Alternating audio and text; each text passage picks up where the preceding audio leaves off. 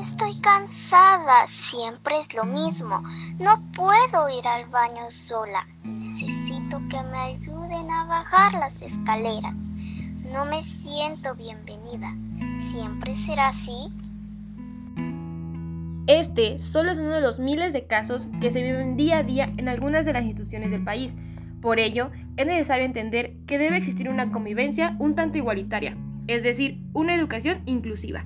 Vivimos en un mundo complejo e interconectado, cada vez más desafiante, que cambia a una velocidad inédita. En muchos sentidos, más que una era de cambios, nos encontramos frente a un cambio de era. Según la UNESCO, la educación inclusiva se puede entender como el afrontamiento y la respuesta a las necesidades, hablando especialmente de alumnos con discapacidad, grupos indígenas, inmigrantes, etc.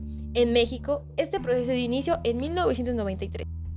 Existen numerosos lugares que atienden ese sector poblacional, ejemplo, CAPEP, USAER, CAM, CRI. Antes se debía asistir a ellos para tener asesoramiento de calidad. En actualidad, la nueva escuela mexicana busca la implementación operativa de la Estrategia Nacional de Inclusión. Esta surge como iniciativa para reducir los niveles de exclusión.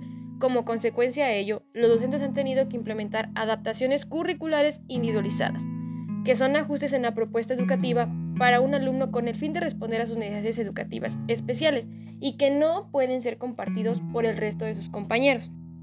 Cabe resaltar que el docente fungirá como mediador, por ello debe usar la terminología correcta. Ejemplo, si el menor presenta ceguera, deberá referirse a él como persona con discapacidad visual.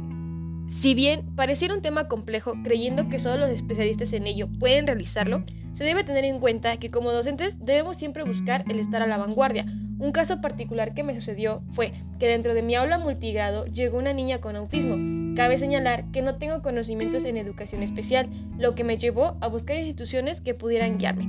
El DIP del municipio fue una de ellas. Logró interpretarme el diagnóstico de la menor, cayendo así en que tenía trastorno autista tipo Asperger. Gracias a esto, me di a la tarea de buscar estrategias de implementación en el aula. Al tener autismo, suelen ser personas muy cohibidas, difícilmente se logra captar su atención.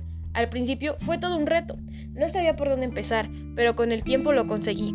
Logré captar su atención con algunas actividades, pero sin duda la que mejor me funcionó fue crear una rutina. A pesar de que la menor no responde de manera oral, es decir, hablando, sí lo hace siguiendo las instrucciones. He logrado que el resto de sus compañeros regulares se integren a esas mismas actividades. De hecho, fungen como guías, pero para llegar a esto, se les platicó el por qué su compañera no jugaba con ellos, por qué a veces lloraba sin razón aparente, gritaba o simplemente por qué no les hablaba. Tomando esto como punto de partida, poco a poco el resto de compañeros entendió la situación y ayudaron a crear un ambiente propicio para esa alumna. Justamente estoy a poco de cumplir dos años de trabajo con este grupo y cada día sigo aprendiendo de ellos. Vaya, no cabe duda de que la unidad hace la fuerza.